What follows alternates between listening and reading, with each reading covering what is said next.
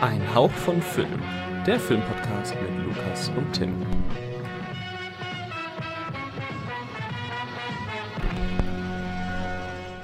Also, ihr braucht erstmal, also erstmal Hallo, Hallöchen, liebe Zuhörer, hi. ihr braucht erstmal Informationen. Ähm, Tim wird morgen, äh, also für uns heute äh, morgen und äh, für euch dann irgendwann letzte Woche äh, bei mir übernachten. Und, Von ähm, Dienstag auf Mittwoch, um genau zu sein, vom zweiten auf den dritten. Das ist vollkommen korrekt für das Fantasy Filmfest. Und ähm, jetzt wollen wir natürlich Tim, ich, ich bin ja Kölner, ähm, eine kulinarische ähm, Erleuchtung äh, geben. Und deswegen wollte ich dich hier in diesem äh, Podcast fragen, was ist deine Lieblingstiefkühlpizza? Weil die werden wir Mittwochmittag essen. Ehrlich? ja. Okay. Und meine Mama muss doch einkaufen gehen und äh, deswegen muss ich wissen, welche Tiefkühlpizza du essen Meine möchtest. Lieblingstiefkühlpizza. Ich bin dahingehend. Ich, bin, ich glaube, ich bin da einfach bei, bei Diavolo. Irgendwas, Okay, irgendwas? Scharfes, so Salami. Warte, da, da bin ich flexibel. Da bin ich flexibel. Okay. Verwöhne mich. Verwöhne mich mit Tiefkühlpizza. Bist du Fan von, von äh, so Sachen. Oder warte, äh, erstmal bist du Fan von Thunfisch? Nee. Ja, okay, gut. Dann hat sich die Frage, ob du Thunfisch auf Tiefkühlpizzen akzeptierst, erledigt. Weil da Was bin heißt- ich immer also- so ein bisschen vorsichtig. Ich habe eine Freundin, die Thunfisch auf ihre Pizza drauf macht. Und ähm, ich, ich habe immer so ein bisschen Angst, wenn wir dann Pizza selber belegen.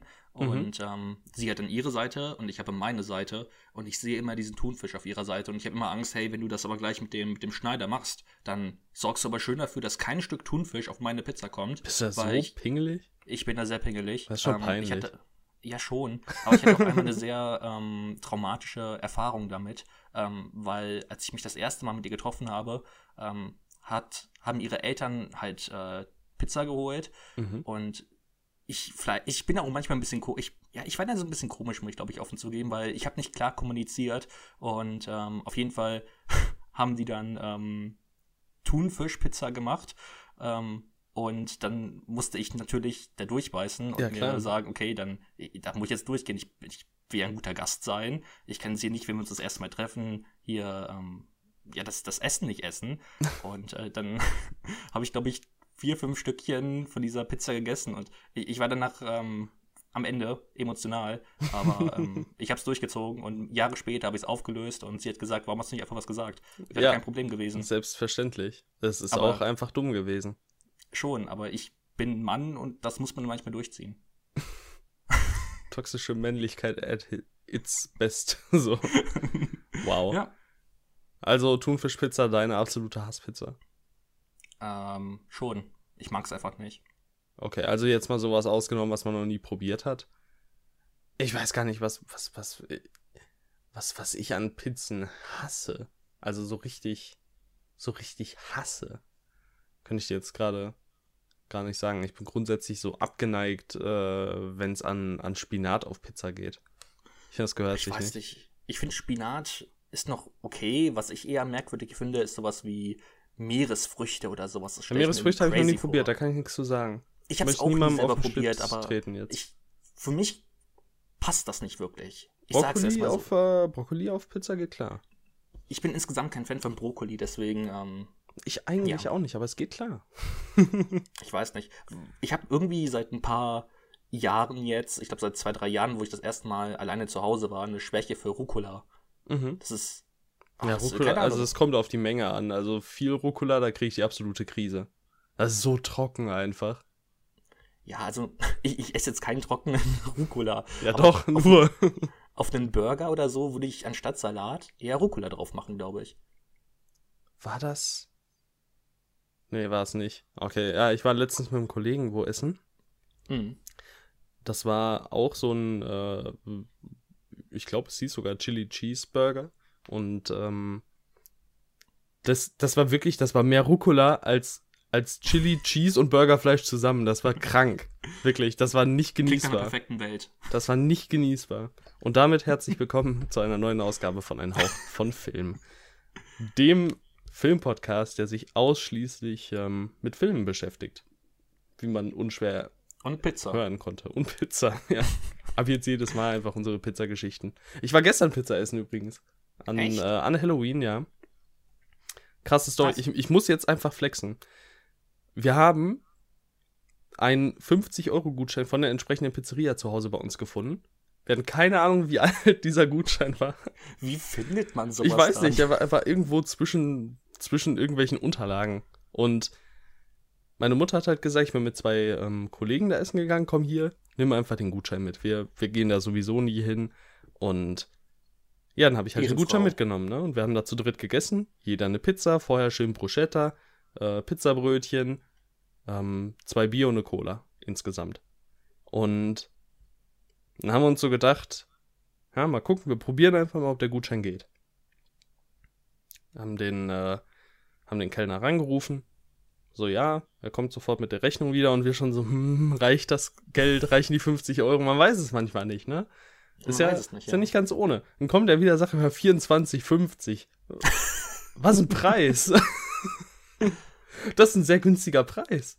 Ja, das ist, das klingt gut. Dann wollten wir dem auf, auf Ehrenbasis äh, 10 Euro Trinkgeld geben, weil wir ja mit dem Gutschein bezahlt haben. So, die haben ja nichts bekommen im Grunde gerade, in dem Moment. Keine Ahnung, wie alt der Gutschein ist.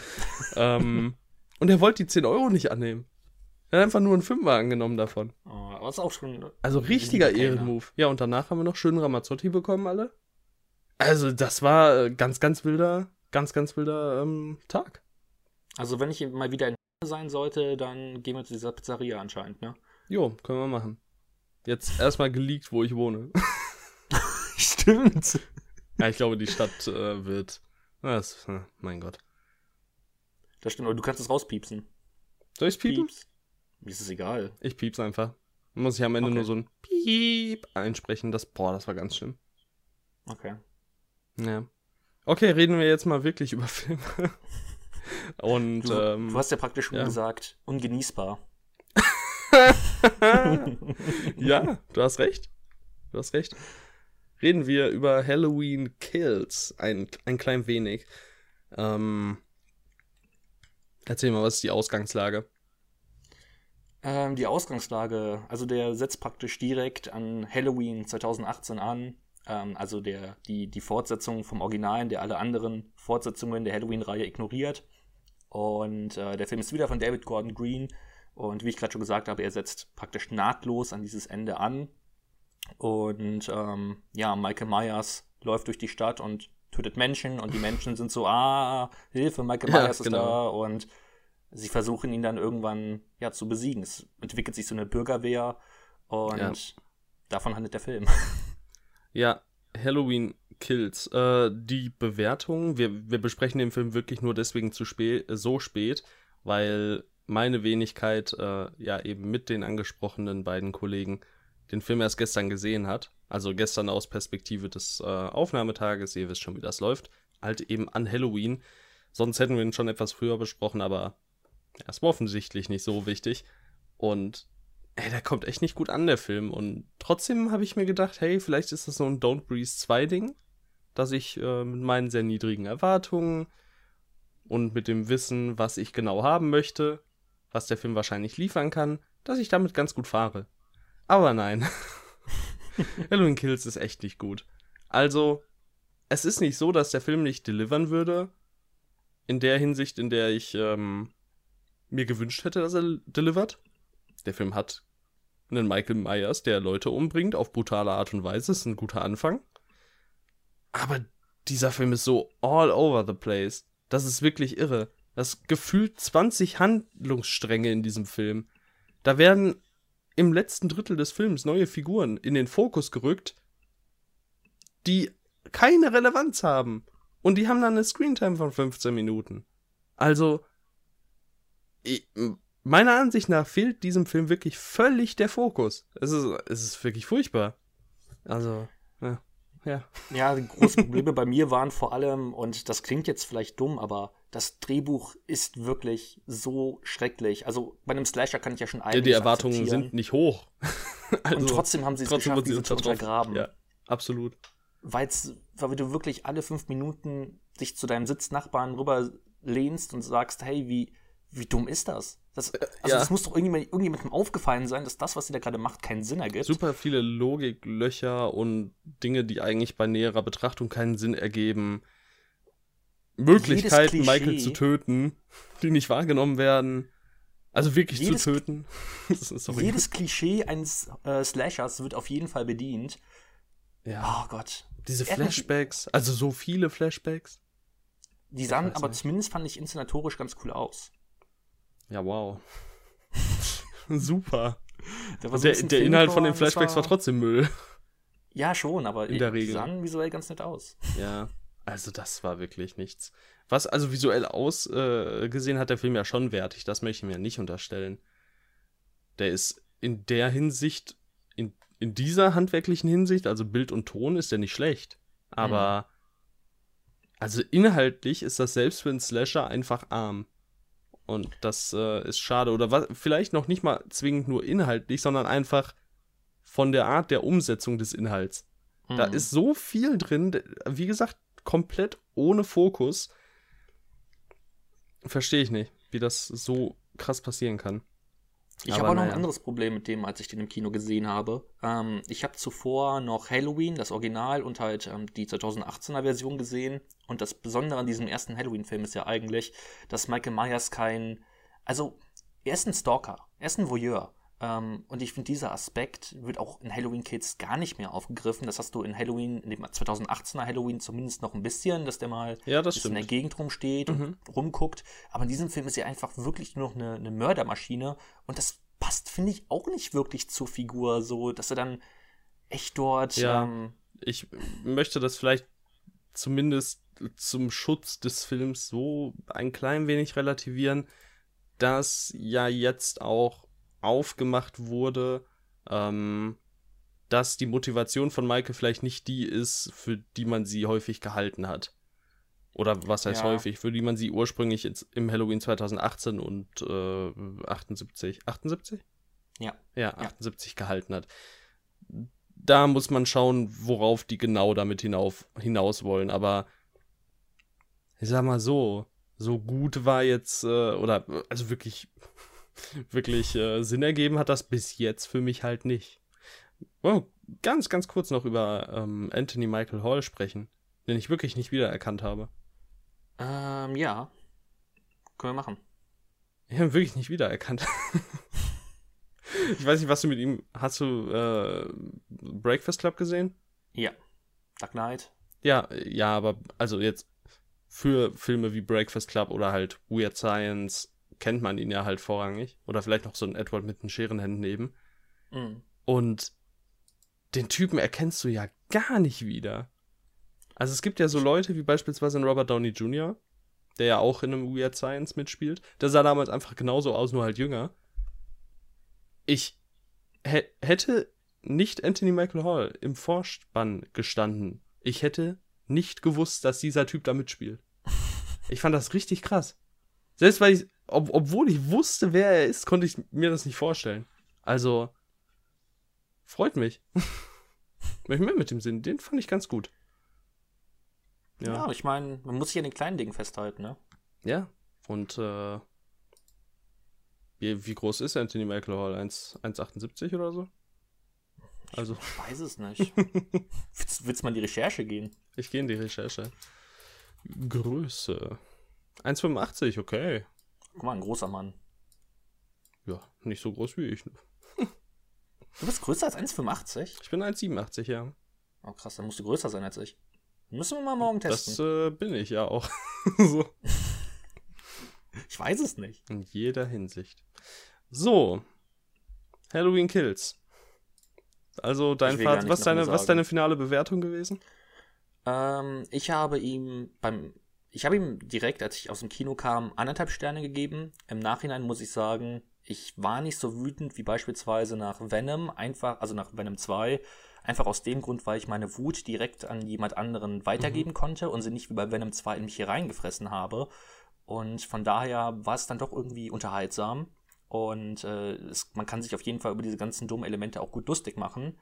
Ähm, von daher es war eine unterhaltsame Kinoerfahrung, aber ein sehr schlechter Film, deswegen zwei Sterne. Bei dir? Mhm. Ähm, ich bin aus dem Kino gekommen und war zwischen einem und zwei Sterne und habe mir dann weil ich so ein bisschen verglichen habe mit anderen Halloween-Filmen und mit anderen Filmen aus dem Jahr 2021, habe ich mich für, für die eineinhalb Sterne entschieden, weil so sehr wie, Malign wie Malignant hat er mich nicht genervt. Aber ja, ich meine, ich würde lügen, wenn ich jetzt sagen würde, dass ich dir aus dem Kopf sagen könnte, was genau in Halloween 6 oder so passiert ist. Aber er war wahrscheinlich ein klein wenig besser. Und deswegen, ja. Naja. Ja, Halloween Kills, ne, ist eine kleine Enttäuschung, muss ich sagen. Trotz der geringen Erwartungen, da habe ich mir mehr erhofft, einfach. Ja, der ist halt nicht mal sonderlich brutal, von daher. Ja, also gut, also der hat seinen FS, seine FSK 18 hat er schon verdient. Aber nachdem, nachdem so hoch gestapelt wurde mit, ja, so viele Leute haben den Saal verlassen, das ist einer der brutalsten Filme aller Zeiten. Ich, wie gesagt, ich bin ja immer noch, wie mittlerweile wahrscheinlich so ziemlich jeder Zuschauer, jede Zuschauerin weiß, großer Verfechter ähm, davon, John Wick 3 als äh, Mainstream-Brutalitäts-Peak ähm, zu setzen. Und äh, da fand ich John Wick 3 immer noch brutaler. Also ja. ich muss halt immer daran denken, dass sowas wie Midsommar eine FSK 16 hat. Und ja gut, das verstehen, warum Halloween ja, Kills 18 ist. Also in Midsommar ist aber auch die Gewalt sehr sporadisch gesät. Das stimmt, aber für mich sind dann die, diese Gewalthöhen dann doch stärker als, als hier. Ja, ich glaube, es geht da mehr auf, auf, den, äh, auf die Länge und die Dauer. Also bei Midsommar mhm. ist es halt diese, diese eine Szene, wo du halt für 10 Sekunden vielleicht was siehst insgesamt. Und mhm. bei Halloween Kills siehst du halt für so 10 Minuten ziemlich brutalen Scheiß, also kommt schon hin. Ja, ich. doch, aber ich weiß nicht. Das ist jetzt kein Film, den ich jetzt eigentlich so als sonderlich brutal aufnehmen würde. Okay. Ich so, da würden die Leute nicht. widersprechen, also. Ich finde ihn wirklich nicht sonderlich brutal. So im Gegensatz, was sonst eine FSK 16 Freigabe bekommt. Ich weiß nicht. Das ist toll. Ich sehe da nicht den großen, den großen Sprung. Es könnte auch auf einer, auf einer Blu-ray draufstehen. Ich finde diesen Film nicht sonderlich brutal. Lukas. Der ist brutal, aber der ist nicht FSK 18 brutal. Okay, okay. Ähm, komm, wir, wir, wir springen zu unseren übrigen Hooptober-Filmen. Es sind die letzten Hooptober-Filme übrigens. Keine Hooptober-Filme mehr nach dieser Folge. Zumindest für nicht zumindest. Für, für, für das Jahr 2021. Das ist verrückt. Crazy. Das ist verrückt, ja. Ähm, wollen wir sofort an unsere zweite Überschneidung? Können wir machen. Dann reden wir jetzt endlich über den lang angeteaserten The Iron Rose von Jean Rollin. Jean, Jean Rollin. kein Französisch gehabt, okay, ich kann es dir nicht sagen. Ähm, Jean Rollin, sage ich jetzt. Jean Rollin. Jean, ja. Jean Rollin. La Rose de Fer. Das ist bestimmt richtig gewesen. Ähm, ja, die eiserne Rose. Es geht um ein Pärchen, um, ich sag mal, um zwei Geliebte, äh, die ja ein kleines Techtelmechtel auf einem Friedhof ähm, ja haben, begehen, wie auch immer man das äh, jetzt richtig ausdrücken würde. Ähm, und die dann abends äh, ja den, den Weg hinaus nicht mehr wirklich ähm, finden. Kommen, kommen nicht mehr so ganz komme ich mal so ganz raus, komme ich mal so ganz raus aus, dem, aus, diesem, aus diesem Friedhof. Und äh, habe ich eben Friedhof oder Krankenhaus gesagt? Hm, ich glaube Friedhof. Okay. Ich weiß nicht, warum ich jetzt gerade Krankenhaus im Kopf hatte, aber es wäre so sehr, sehr merkwürdig. Also ist Friedhof. Ähm, ja, es. Ich, tue mich schwer mit der Bezeichnung Horror in diesem Fall. Ich hätte eher so Mystery Romance gesagt. Ja. Ja, schon. Also so, so, so richtig horrorweise. Also Momente auf jeden Fall, aber es ist merkwürdig. Vor allem, weil bei Letterboxd als Genre wirklich nur Horror steht. Also das hat mich ein bisschen überrascht dann im also Nachhinein. Also Romans würde ich auf jeden Fall mit reinnehmen. Ja. Ähm, und, vielleicht, vielleicht, wollen wir noch sagen, ähm, von wem wir den Film empfohlen bekommen haben, nämlich von ja, der aufmerksame Zuhörer beziehungsweise die aufmerksame Zuhörerin weiß das natürlich bereits. Der weiß das natürlich schon, aber ähm, für alle Unwissenden, ähm, der gute Kevin Kopperka, Regisseur mhm. von ähm, Dawn Breaks, Behind the Eyes, mit dem wir eine wundervolle Podcast-Ausgabe hatten, mhm. Ähm, hat uns die Iron Rose empfohlen, weil er eine große Inspirationsquelle Inspiration. war für seinen Film. Genau. Ja, genau, für, für Dawn Breaks Behind the Eyes. Und ja, das war einer der Gründe, warum wir diesen jetzt gesehen haben. Ich musste auch Iron sofort Bros. daran denken, als dieser Shot mit dem ähm, Schädel Mm. vorkam. Das hat mich auch Ja. äh, ziemlich erfreut in dem Moment. Und allgemein, also ich habe jetzt keinen schlechten Film erwartet, so ist es nicht, aber ich war überrascht davon, wie gut mir der Film gefallen hat. Also ich finde, der entwickelt wirklich eine sehr, sehr angenehme Sogwirkung. Und ähm, ich meine, es ist ein Film aus dem Jahr 1973, ein französischer Film, die äh, vor allem dann so aus der Zeit meistens so ein bisschen die auf jeden Fall eigensinniger und nicht so ganz den heutigen Sehgewohnheiten entsprechender sind. Und äh, es, hat, es hat mir wirklich gut gefallen, was hier für eine Sogwirkung entwickelt wird, wie lange drauf gehalten wird, wie ruhig dieser Film über weite Strecken ist. Und ähm, ja, auch wenn ich im Nachhinein äh, zwar sagen würde, der hätte halt auch trotzdem 20 Minuten kürzer sein können. Also gerade so im letzten Drittel wird da schon einiges sehr in die Länge gestreckt ähm, hat das für mich, finde ich, ziemlich gut funktioniert. Und ja, die Iron Rose, das, äh, da, da sehe ich mich auf jeden Fall auch noch mal irgendwann bei einem Rewatch. Das kann ich mir sehr gut vorstellen. Vor allem, weil ich noch relativ müde war, als ich den dann gesehen habe. ähm, nichtsdestotrotz hat das äh, sehr, sehr gut funktioniert.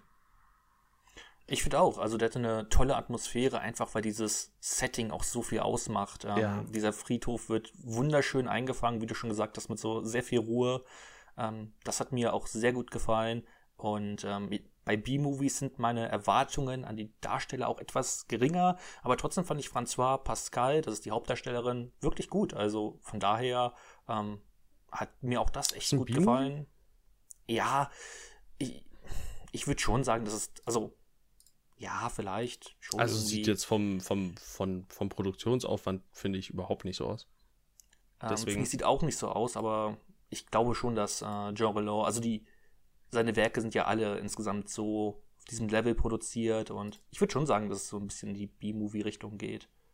Was ja. Ja. erstmal auch nicht äh, negativ gemeint ist. Ähm, aber das sind jetzt keine, das sind jetzt nicht die größten. Also es ist kein äh, Film, den man das groß anmerkt, finde ich. Weil das ist ja du, ein riesiges Kompliment, ja. Ja, aber wenn du jetzt, ähm, wenn du jetzt so anfängst, dann, dann kannst du halt irgendwie auch verargumentieren, dass äh, etliche äh, Indie-Filme B-Movies wären. Also B-Movie heißt für mich irgendwie schon. Es ist schwierig, jetzt wo man so drüber nachdenkt, äh, B-Movie zu definieren. Aber äh, für mich ist ein B-Movie nochmal was anderes als ein Indie-Film. Mhm. Weil das wäre jetzt so eher weniger bekannte Darsteller, geringeres Budget, da würde ich eher Indie-Film zu sagen als B-Movie. B-Movie klingt ja fast schon so wie günstig produziert, aber trotzdem mit vernünftigen äh, involvierten Personen.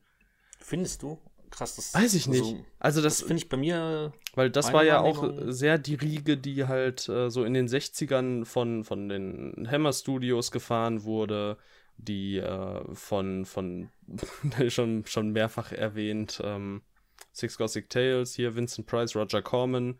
Das ist ja, Mhm. das ist ja alles so, was in diese Richtung geht. Aber ja, wahrscheinlich Ja. ist das eine, ein sehr, sehr fließender Übergang.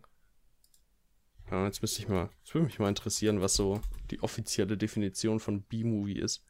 Wenn man B-Movie auf, ähm, äh, auf, bei Google in die Suche eingibt, kommt als erstes Ergebnis Mank.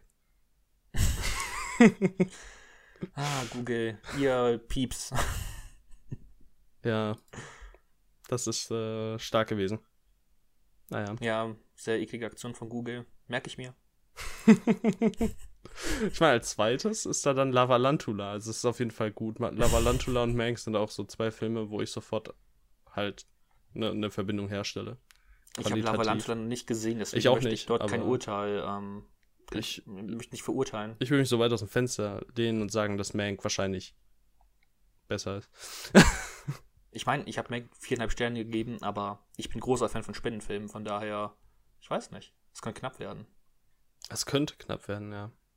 Wir gucken einfach Lavalantula, wenn ich bei dir bin. Ich meine, ich, ich wäre dabei. ich habe eine Spinnenhorror-Filmliste auf Letterbox, von daher. Damn. Okay, Ja. vergesst alles, was ich über B-Movie und Indie-Film-Definition gesagt habe, wahrscheinlich. Also nicht, weil ich irgendwas gefunden habe, was das jetzt direkt widerlegt hätte, aber wahrscheinlich was Bullshit, den ich gelabert habe. Ähm, Ich weiß es nicht. Vielleicht, ich, keine Ahnung. ja. Gefährliches Halbwissen. Wir sollten einfach weggehen. dumm. Ja, ja, ja, ja, ja, okay.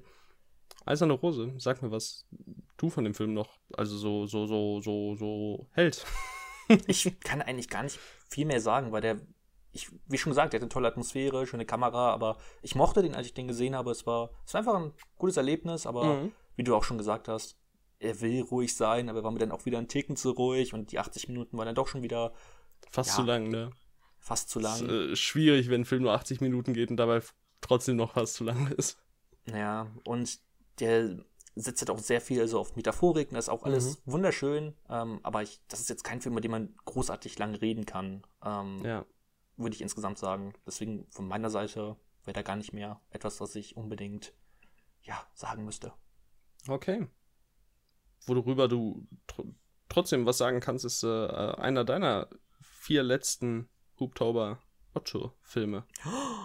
Okay, ja, dann äh, fange ich mit dem Film an, auf den ich mich am meisten gefreut habe in diesem Hubtober. Mhm. Und äh, das ist Der Leichenverbrenner, ein Film von Juraj Herz. Das ist ein tschechischer Regisseur. Und ähm, der hat einen richtig tollen Film gemacht, den ich gesehen habe, The Beauty and the Beast. Und ähm, deswegen, ich war sehr gespannt auf seine weiteren Werke. Und ähm, ja, Der Leichenverbrenner ist unfassbar gut bewertet auf Letterbox. Ich glaube 4,2 oder so hat jetzt Average, also ähm, echt krass. Und ähm, ja, ich habe ihn mir dann als Bildstörungsversion vor, ich glaube, einem guten Jahr ungefähr gekauft. Und deswegen, ich hatte sehr viele Hoffnungen auf den Film. Und er hat mich auch echt nicht enttäuscht. Ähm, ich glaube, es ist auf jeden Fall wichtig, wenn ich mal hier kurz die Handlung zusammenfasse, weil der bestimmt bei vielen nicht so bekannt ist. Ähm, der Film handelt von ähm, Karel Kopfkringel. Ähm, das ist ein, ähm, ein, eigentlich ein ganz normaler Einwohner in Prag. Das ist in erster Linie ein ganz, ganz phänomenaler Name. Ja, auf jeden Fall. Karel Kopf, Kopf, Kopferkingel, irgendwie sowas. Kopf, Kopfkringel. Ko- Kopfkringel. Kopf, Kopferkingel. Kopferkingel. Ja, wie schon gesagt, ein wunderschöner Name, ja. Und ähm, der Film spielt in den 1930er Jahren und er ist halt äh, Leichenverbrenner, also er arbeitet in einem Krematorium. Und ja, wie schon gesagt, er ist eigentlich ein ganz normaler Typ, glücklich verheiratet, zwei Kinder. Ähm, und auch sein Beruf als Leichenverbrenner gefällt ihm sehr gut, ähm, da er glaubt, dass ähm, die Menschen ähm, ja das ewige Leben erlangen und ähm, durch das Verbrennen geht das schneller als durch, ähm, ja, wenn du nur deine Leiche unter die Erde schickst, weil mit dem Verbrennen gehst du direkt, weil du ja zu Asche wirst, geht deine Seele irgendwie direkt in den Himmel und ja, keine Ahnung. Auf jeden Fall, er glaubt halt daran. Und ähm, eines Tages taucht halt guter Freund auf und dieser berichtet ihm von einer wundervollen neuen Partei, die in Deutschland ähm, ja, groß wird. Und äh, da wird er hellhörig und ja, alle Leute, die in Geschichte aufgepasst haben, wissen, dass es die NSDAP ist. Ähm, und ja, so langsam wird auch Karel ein Parteimitglied der NSDAP, worunter sein geistiger Zustand immer mehr leidet, weil er will, dass mehr Menschen dieses ewige Leben erlangen. Und ähm, der Leichenverbrenner ist halt einfach so eine Geschichte, wie sich Faschismus auf Mitläufer, auf diese ganz normale Bevölkerung auswirkt. Und ähm, ja, es ist, es ist einfach so elegant, wie, wie Herz diese Verwandlung von diesem ganz normalen Typen bis hin zu diesem, ja, er, NSD, NSDAP-Parteimitglied ähm, erzählt, ähm, der immer wahnsinniger wird, ähm, weil er sich einfach auch mit den falschen Leuten abgibt. Ähm, ja, diese, diese Verwandlung, das ist auch, das ist wirklich beeindruckend gemacht, ähm, weil auch der Hauptdarsteller, jetzt kann ich eigentlich nur falsch liegen, Rudolf Husinski, Hus, Husinski, irgendwie sowas. Ja, Ähm, wahrscheinlich. der hat wahrscheinlich irgendwie sowas. Ähm, der hat echt eine beklemmende und einnehmende Aura, ähm, hat echt so einen, so einen wirren Blick. Ähm, das ist echt, ist echt tolles Schauspiel und ähm, ja, dieses Geflecht um diese NSDAP, ähm, diese ganze Geschichte dort, ähm, ja, weitet sich halt immer weiter aus. Und ja, es ist halt ein sehr experimenteller Film, der eine sehr einzigartige Kamera hat, ähm, der auch mit einer sehr interessanten Schnitttechnik arbeitet, weil immer wieder ganz kurze, ähm, eigentlich fast schon ähm, Szenen aus früheren Szenen immer wieder hereingekattet werden, ähm, wodurch man sich so immer so ein bisschen, ja, es ist, es, ist, man, es wird immer wieder so dieses, dieses Bild unterbrochen. Das fand ich eigentlich auch eine hm. interessante Technik. Und ähm, ja, häufig guckt auch der Protagonist selber in die Kamera, sodass man sich selber adressiert fühlt. Ähm, das ist, so ist immer ganz cool. Ja, und ja, es ist echt halt beeindruckend, wie diese Außenseitergeschichte erzählt wird. Und dann musste ich beispielsweise auch an sowas wie Eraserhead oder so denken, ähm, der auch in Schwarz-Weiß ist beispielsweise und der auch von einem Menschen handelt, der aus bestimmten Sachen dann auch nicht mehr wieder rauskommt oder sich auch immer weiter an den Wahnsinn verliert. Ähm, es würde mich nicht wundern, wenn ähm, Lynch sich vielleicht auch davon ein bisschen inspirieren lassen hat. Ähm, es ist echt ein toller Film und ich kann euch eigentlich nur dringend dazu raten, den anzugucken. Er ist auch kostenlos auf YouTube, aber ich kann euch auch sehr empfehlen, die Bildstörungsversion zu kaufen, obwohl es nur eine DVD ist. Aber ja, mich hat der echt äh, begeistert. Ähm, relativ ruhig, aber ähm, das ist auch so ein Film, der bei einem Rewatch auf jeden Fall irgendwann, ähm, glaube ich, auch noch, dass man da weitere Dinge entdeckt, äh, die einem jetzt so ein bisschen ja, übergangen sind. Ähm, und dann gibt es da echt ein richtig bitterböses Ende, ähm, was ich hm. natürlich jetzt hier aber nicht spoilern möchte, aber boah, da musste ich auch erstmal durchatmen. Das war schon, war schon heftig. Ähm, ja, toller ja, cool. Film. Ich hatte den auch ähm, in meinem allerersten Entwurf, was die Hubtober Otto-Liste angeht, drin. Also die, bevor überhaupt die Kriterien draußen waren, wo es dann nur um Dekaden und Länder ging ähm, wo ich mir so einen kleinen Grundriss gemacht habe. Habe mich dann doch dagegen entschieden, um mich auf äh, Filme zu fokussieren, auf die ich aktiv gespannt war. Hm. Aber ist auf jeden Fall auch einer, den ich ähm, im Blick habe und wahrscheinlich früher oder später auch schauen werde. Horror Top 250 und so. ja. Ähm, ja, gut. Also The Cremator im Original. Hm. Dein erster. Beziehungsweise im Original ein bisschen anders. Also ja, im, äh, im Englischen, Entschuldigung, mein Fehler. Das, äh, das war, das war jetzt peinlich. Im Original natürlich. Spalovac. Spalovac Mirvol. Wahrscheinlich. Oder so. Es glaubt oder nicht, wir sind äh, dem Tschechischen nicht mächtig. Es war Tschechisch. Tatsächlich ne? nicht. Ja. ja. Aber Film, Wes äh, Tim, Welchem Film, Film, bist du denn mächtig? Tim, welchem Tim bist du mächtig? Ich bin Frighteners mächtig. The Frighteners von Peter Jackson. Mit Michael Peter? J. Fox. Das ist äh, Was, echt? sehr, sehr cool. Ja, Michael J. Fox in der Hauptrolle. Das ist krass. Das klang ziemlich cool. Und wenn man sich so die Inhaltsangabe auf Letterbox durchliest, dann klingt das auch ziemlich cool. Denn äh, hier ist ein Mann, spielt von Michael J. Fox, der äh, als eine Art Exorzist arbeitet und ähm, ja, der, der quasi behauptet, äh, dass er, er dieses Können hat, seit ähm, bei einem Autounfall seine Frau verstorben ist. Und äh, also ich, ich gebe jetzt gerade genau das wieder, was auf Letterbox steht, aus gutem Grund.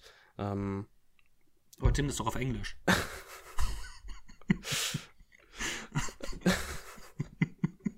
ja. Hast, hast vollkommen recht. Soll ich es jetzt auf Englisch vorlesen? Oh, nee, bitte nicht. Dann verstehe ich ja nicht, worum, worum es hier geht. Okay, stimmt. Deswegen immer die deutschen Untertitel. Jetzt verstehe ich. Jetzt verstehe ich. Immer mehr Leute sterben in der Stadt, in der er lebt. Und äh, irgendwie probiert er das Ganze ähm, zu entschlüsseln. Er ist irgendwie auch ein Teil davon und äh, das FBI ist auch dem Ganzen auf den Spuren. Und das klingt alles relativ interessant und cool. Was einem die Inhaltsangabe nicht mit auf den Weg gibt, ist die Tatsache, dass das einfach straight up eine Komödie ist. Also. Was? Es, ja, es ist auf jeden Fall Horror-Comedy und es ist deutlich eher sowas Horror-Comedy-mäßiges als. Ähm, wo habe ich darüber gesprochen? Ähm, ich glaube, ich glaube nicht hier im Podcast, aber bei irgendwas hier, Texas Chainsaw Massacre 2, kommt gleich noch. ich muss ein bisschen was vorwegnehmen. Da ist ja der Tag Horror Comedy. Und Texas Chainsaw Massacre 2 ist sehr abgefahren und sehr, sehr amüsant, aber das ist für mich keine Komödie im Komödiensinne. Ähm, The Frighteners ist eine Komödie. Und das hätte ich gerne früher gewusst. Weil dann hätte ich den Film, glaube ich, nicht ausgewählt. Ich habe mich nämlich sehr auf diesen Film gefreut. Ähm, ja, so ist das Ganze einfach sehr, sehr merkwürdig. Der Film geht 110 Minuten, eine Stunde 50. Hat sehr dürftige Effekte stellenweise. Man kennt ja Peter Jackson beispielsweise für Braindead, wenn es um Horrorfilme geht. Und da sind die Effekte ja wirklich phänomenal. Hier hat man so die ein oder andere Szene, in der es gute Effekte gibt, gute praktische Effekte. Und dann gibt es super viele, ja, CGI-Effekte, die wirklich nicht gut aussehen. Das ist sehr schade. Also wenn man sich zurückerinnert beispielsweise an diese, ähm, an diese Hände durch die Wand Szene bei A Nightmare on Elm Street, die ja wirklich hervorragend aussieht im Original. Mhm jetzt ist es eher vergleichbar hier mit äh, der Szene aus dem Remake, wo das mit CGI gelöst wurde und es sieht nicht sonderlich gut aus. Die Geister in diesem Film, diese, diese äh, Geister, die er sehen kann, ähm, die sind halt einfach durchsichtige, leicht bläulich gemachte Menschen. Und das ist so. Ich habe nie das Gefühl gehabt, dass ich weiß, oder dass der Film weiß, was er genau sein will, wie er genau funktionieren will. Dann kommt auch noch so eine merkwürdige Romanze mit ins Spiel und oh, das ist einfach ein super merkwürdiger Film gewesen, der mir überhaupt nicht getaugt hat. Also, es lag wahrscheinlich mitunter an den Erwartungen, an meinen ursprünglichen Erwartungen, aber The Frighteners hat mich wirklich sehr verwirrt. Schade, die Inhaltsangabe klingt so unfassbar spannend. Ja, vielleicht nicht so, wie ich sie wiedergegeben habe, weil das einfach eine, eine ganz fürchterlich und spontan übersetzte Version war, aber grundsätzlich ist es äh, wirklich cool. Aber ja, leider hat es nicht, hat sich nicht so bewahrheitet, wie ich es mir erhofft hätte. Deswegen wollen wir auch gar nicht so viel Zeit darauf verschwenden. Äh, also, ich habe mehr erwartet von Peter Jackson in diesem Fall, muss ich sagen. Aber ja, es sind ja noch einige Filme über, die ich von ihm nicht gesehen habe. Bad Taste, Meet the Feebles, Heavenly Creatures, King Kong. Ja. Das sind ein paar. Lovely Bones. Shosha Ronan. Mag Shosha Ronan sehr gerne, falls du es noch nicht wusstest. Den habe ich mir letztens gekauft. Ist auch so merkwürdig, dass das ein Peter Jackson-Film ist. Sieht gar nicht so aus von, von außen. Ja. Hm, naja. Ja. Was sieht denn auch nicht aus wie ein Peter Jackson-Film? Also erst einmal muss ich, muss ich kurz anmerken, äh, vor etwa 30 Sekunden ist bei mir einfach das Licht ausgegangen und ich hatte kurzzeitig sehr kurze Angst, weil warum geht einfach so das Licht aus? Und dann ist es fünf Sekunden später wieder, wieder angesprungen. Ich denke mir einfach nur, was? Warum? äh, die, das Licht läuft über die Alexa und keine Ahnung, ich habe irgendwie Angst, dass sie, dass sie gleich wieder das Licht ausmachen. Dann bin ich hier im Dunkeln, wenn ich über Horrorfilme rede. Und dann Aber du bist ja schon im Klaren darüber, dass du gerade Alexa Licht ausgesagt hast. Oh nein, warte. okay, gut. Ja, sie hat es nicht verstanden. Meine Alexa ist mittlerweile nicht mehr die, nicht mehr die beste. Ähm, oh. Ja. Die Tatsache, ähm. dass sie auch ähm. das jetzt nicht mitbekommen hat, ist äh, besorgniserregend. Aber naja. Weißt du, was auch nicht das Beste ist? Sag's mir. Das ist eigentlich ziemlich unfair. The Ritual, aber der ist Oha. nicht das Beste, aber der ist gut. Ja, ich wollte schon sagen. The Ritual ist ähm, cool. Ja, ich habe ihn mir angeguckt, weil David Bruckner jetzt bald, ähm, oder er hat jetzt schon. Ist schon draußen. Ja, ähm, der The Night House Night. Den, ja, The genau, House at Night äh, auf Deutsch, The Night House im Original. The Night House äh, auf Disney Plus veröffentlicht hat. Und deswegen habe ich mir gedacht, hey, guck doch mal seinen ersten Film an. Und äh, ja, der spielt in einem Wald, von daher durfte ich ihn Ist das sein erster? Nein, das war. Es ist sein. Das ist nicht sein erster. Er ich glaube, sein alleiniger. Schon... Aber sein erstes alleiniges. Ach so, ja, gut, das Spielfilm. kann eventuell sein. Ja. Weil The Signal hat er auch mit jemand anderem noch gemacht. Mhm. Ja, ja, ist, ähm, ist okay. Okay. Ähm, auf jeden Fall, der handelt von einer Gruppe von Freunden, die ähm, ja nach einem tragischen Unfall, wo ähm, einer dieser Freundesgruppe stirbt, mhm. Ähm, treffen die sich ein paar Monate später und ähm, ja, um einfach ihn zu feiern, sag ich jetzt einfach mal, oder er hat halt so eine Idee, dass sie zusammen nach, ah, jetzt was ist es, Schweden, Schweden war es nicht, oder Finnland, Norwegen, irgendwie so ein Land. irgendwie so ein ähm, Land. Schweden wahrscheinlich, hier wird Schwedisch gesprochen im Film, okay. also. Irgendwas Skandinavisches auf jeden ja. Fall. Und ähm, dahin reisen sie auf jeden Fall, um dort so, ein, so eine Route zu gehen, zu wandern, ähm, weil das er halt vorgeschlagen hat. Und zu, zu seinen Ehren machen sie das jetzt. Genau. Und ähm, ja, darauf gehen sie dann irgendwann ein, in einen Wald, ähm, das der unerkundet ist, weil sich ein Freund von denen äh, sich blöd den Fuß stößt und deswegen äh, wollen sie schneller zu der Hütte, wo sie übernachten. Und äh, ab da passieren Dinge, denn dieser Wald ist äh, kein netter Wald. Das ist kein netter Wald, nee, das stimmt. Der, der ist böse. Und, ja, das ist ganz, ähm, ganz fies. Als ich den Film gesehen habe, habe ich mich direkt irgendwie an The Descent erinnert gefühlt, weil die Story im Endeffekt genau das gleiche ist. ähm, oh, jetzt ist echt, das fand ich echt nicht wertend, weil ich finde das schon bei The Descent ziemlich cool und auch hier ist es ziemlich cool umgesetzt. Mhm. Und ähm, ja, es ist so interessant, weil in dieser ersten Hälfte so auf Atmosphäre gesetzt wird, auf diese Psyche von Rafe Sports Figur, der sich schon für den Tod von seinem Freund. Also er fühlt sich nicht dafür verantwortlich direkt. Ähm, Das nimmt schon sehr, sehr stark mit. es nimmt ihn stark mit, vor Ja. allem weil er das Gefühl hat von seinen anderen Freunden, dass äh, sie ihm doch die Schuld zuweisen, weil er Ja. nicht ihm geholfen hat. Und ähm, wie sich das halt ähm, zu Beginn so darstellt, ist unfassbar spannend, einfach auch insgesamt auf diese Figurenkonstellation dieser Ja. Freundesgruppe eingegangen wird. Das, Das- ist so ein toller Aspekt. Das liegt auch, äh, oder die Stärke des Films ist auch in allererster Linie eben äh, die Tatsache, dass die Figuren so gut miteinander harmonieren, dass es einfach wirklich wirkt wie eine Gruppe von Freunden, die, äh, die es eben so gibt und ähm, nicht wie irgendwelche Schauspieler, die in Rollen gesteckt wurden, um Sätze zu sagen. Und das äh, Ja. hat man in vielen, vielen Horrorfilmen und eben The Ritual ist eben keiner davon. Und das ist, ähm, denke ich, die größte Stärke des Films, weshalb ich mich auch eben sehr auf The Night House und eben den neuen Hellraiser freue. Die beide auf von jeden Fall. sind. Ähm, was ich dann nur ein bisschen blöd fand, dass ich auf diesen Aspekt dieser Freundesgruppe in der zweiten Hälfte des Filmes praktisch gar nicht mehr konzentriert Ja, wird. deutlich weniger, ja. Ja, und ähm, es wird dann einfach, es wird, der Film wird deutlich härter und brutaler, aber leider passt das überhaupt nicht in den Film. Ähm, es fühlt sich schon fast an wie so zwei unterschiedliche Teile. Ähm, und das fand ich dann echt schade, weil dieser, wirklich diese tolle Atmosphäre und diese tolle, ja, dieses, in dieses, in diese Psyche der Figur eindringen, ähm, aus dem ersten Teil komplett zunichte Mhm. gemacht wird. Ähm, es ist schade, weil The Ritual wirklich Potenzial hatte. Ähm, jetzt ist es immer noch wirklich ein sehenswerter Film, ähm, aber leider ist das Ende schwierig.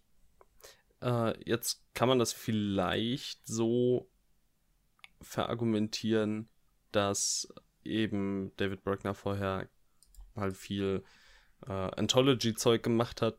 Kannst du vielleicht dir herleiten, dass er eben zwei Ideen hatte und ja, die äh, dann einfach irgendwie verbinden wollte, keine Ahnung. Also ich möchte mir jetzt nichts unterstellen, dafür habe ich keiner, habe ich auf, auf gar keinen Fall genug Ahnung von der Vita von David Bruckner und seiner Art zu arbeiten und so weiter und so fort.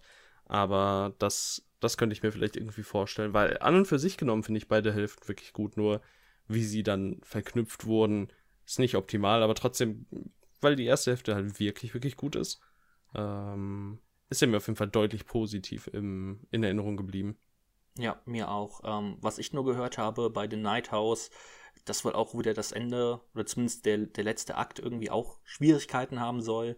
Ähm, ich hoffe mal nicht, dass sich das jetzt durch seine komplette Filmografie ziehen wird, dass er irgendwie ähm, Hälften nicht miteinander verbinden kann, weil an sich ist das inszenatorisch ein wirklich, die merkt man an, dass er es kann. Ähm, Ja. Deswegen finde ich schade, wenn dann so erzählerisch immer wieder ein paar Sachen dann hängen bleiben, ähm, weil eigentlich kann er es. Ich Äh, glaube, wenn, er, wenn er will, kann dann er's. kann er es. Das ist ja jetzt, jetzt ist er auf jeden Fall direkt äh, deutlich motivierter. Ich hoffe. Liebe Grüße natürlich auch an dieser Stelle. Ja.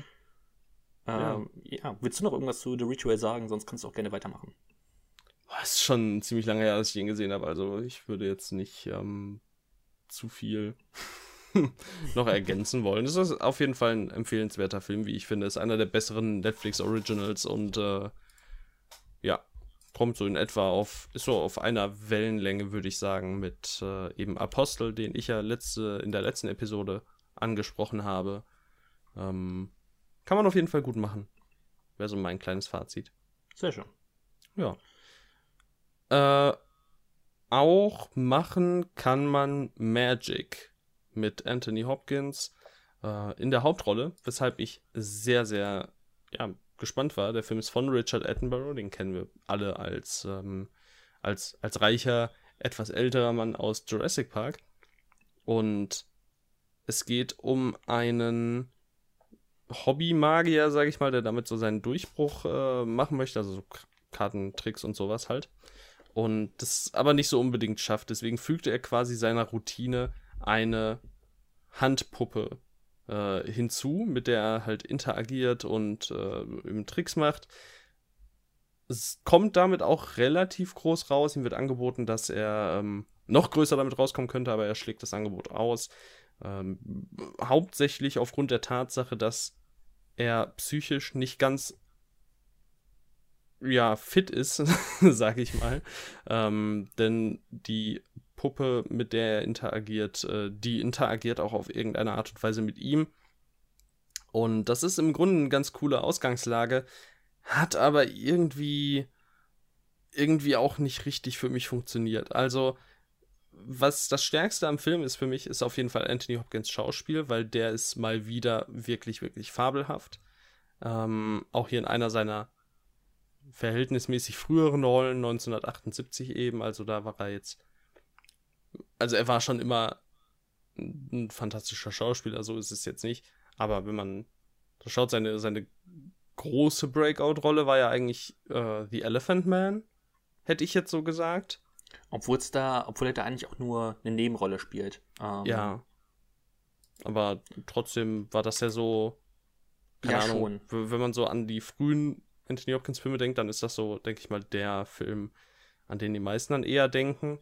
Hm. Und dann hat es ja auch immer noch, also dann hat es ja immer noch bis Schweigen der Lämmer gedauert, als er dann so richtig groß rauskam. Ähm, und dann kam ja sowas wie Dracula und halt, ne? Mission Impossible 2. Ja. Rendezvous mit Joe Black, Zorro.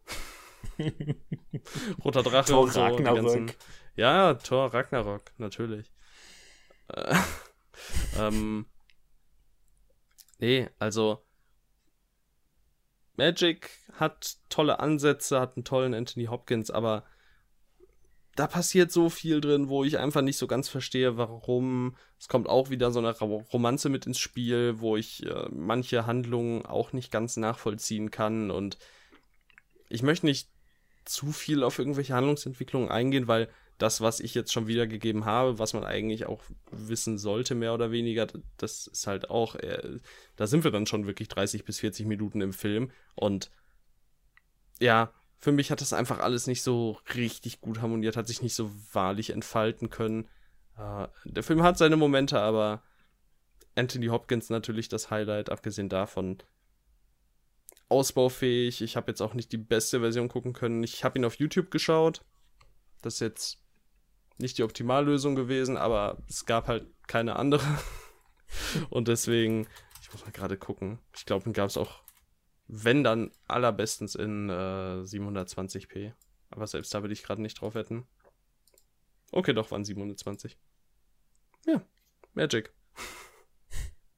Ja, okay. Schade. Anthony ja. Hopkins eigentlich ja immer cool. Ich habe mich sehr gefreut auf den Film, deswegen auch so ein bisschen, bisschen traurig tatsächlich. Er sieht von außen so phänomenal aus. Ich mag den Backdrop. Ja, ist cool. Das sieht auch, cool. Das sieht auch wirklich nice aus. Und Puppen sind gruselig. Also, was soll man sagen? Ja, schon. Naja. Man kann nicht alles haben. Was konntest du noch haben? Ich konnte Körperfresser in meinem Inneren haben. Wow. Ich habe nämlich äh, Invasion of the Body Snatchers gesehen. Oh, den einem, haben wir doch schon mal besprochen. Uh, ähm, ja, ein absoluter Klassiker des Horrorgenres. Und ich habe mir die schöne Arrow Edition von dem gekauft. Ja, damit macht man schon mal grundsätzlich nichts falsch. Damit macht man nichts falsch, ne? Ähm, die ist auch wieder wunderschön, also kann ich euch nur empfehlen.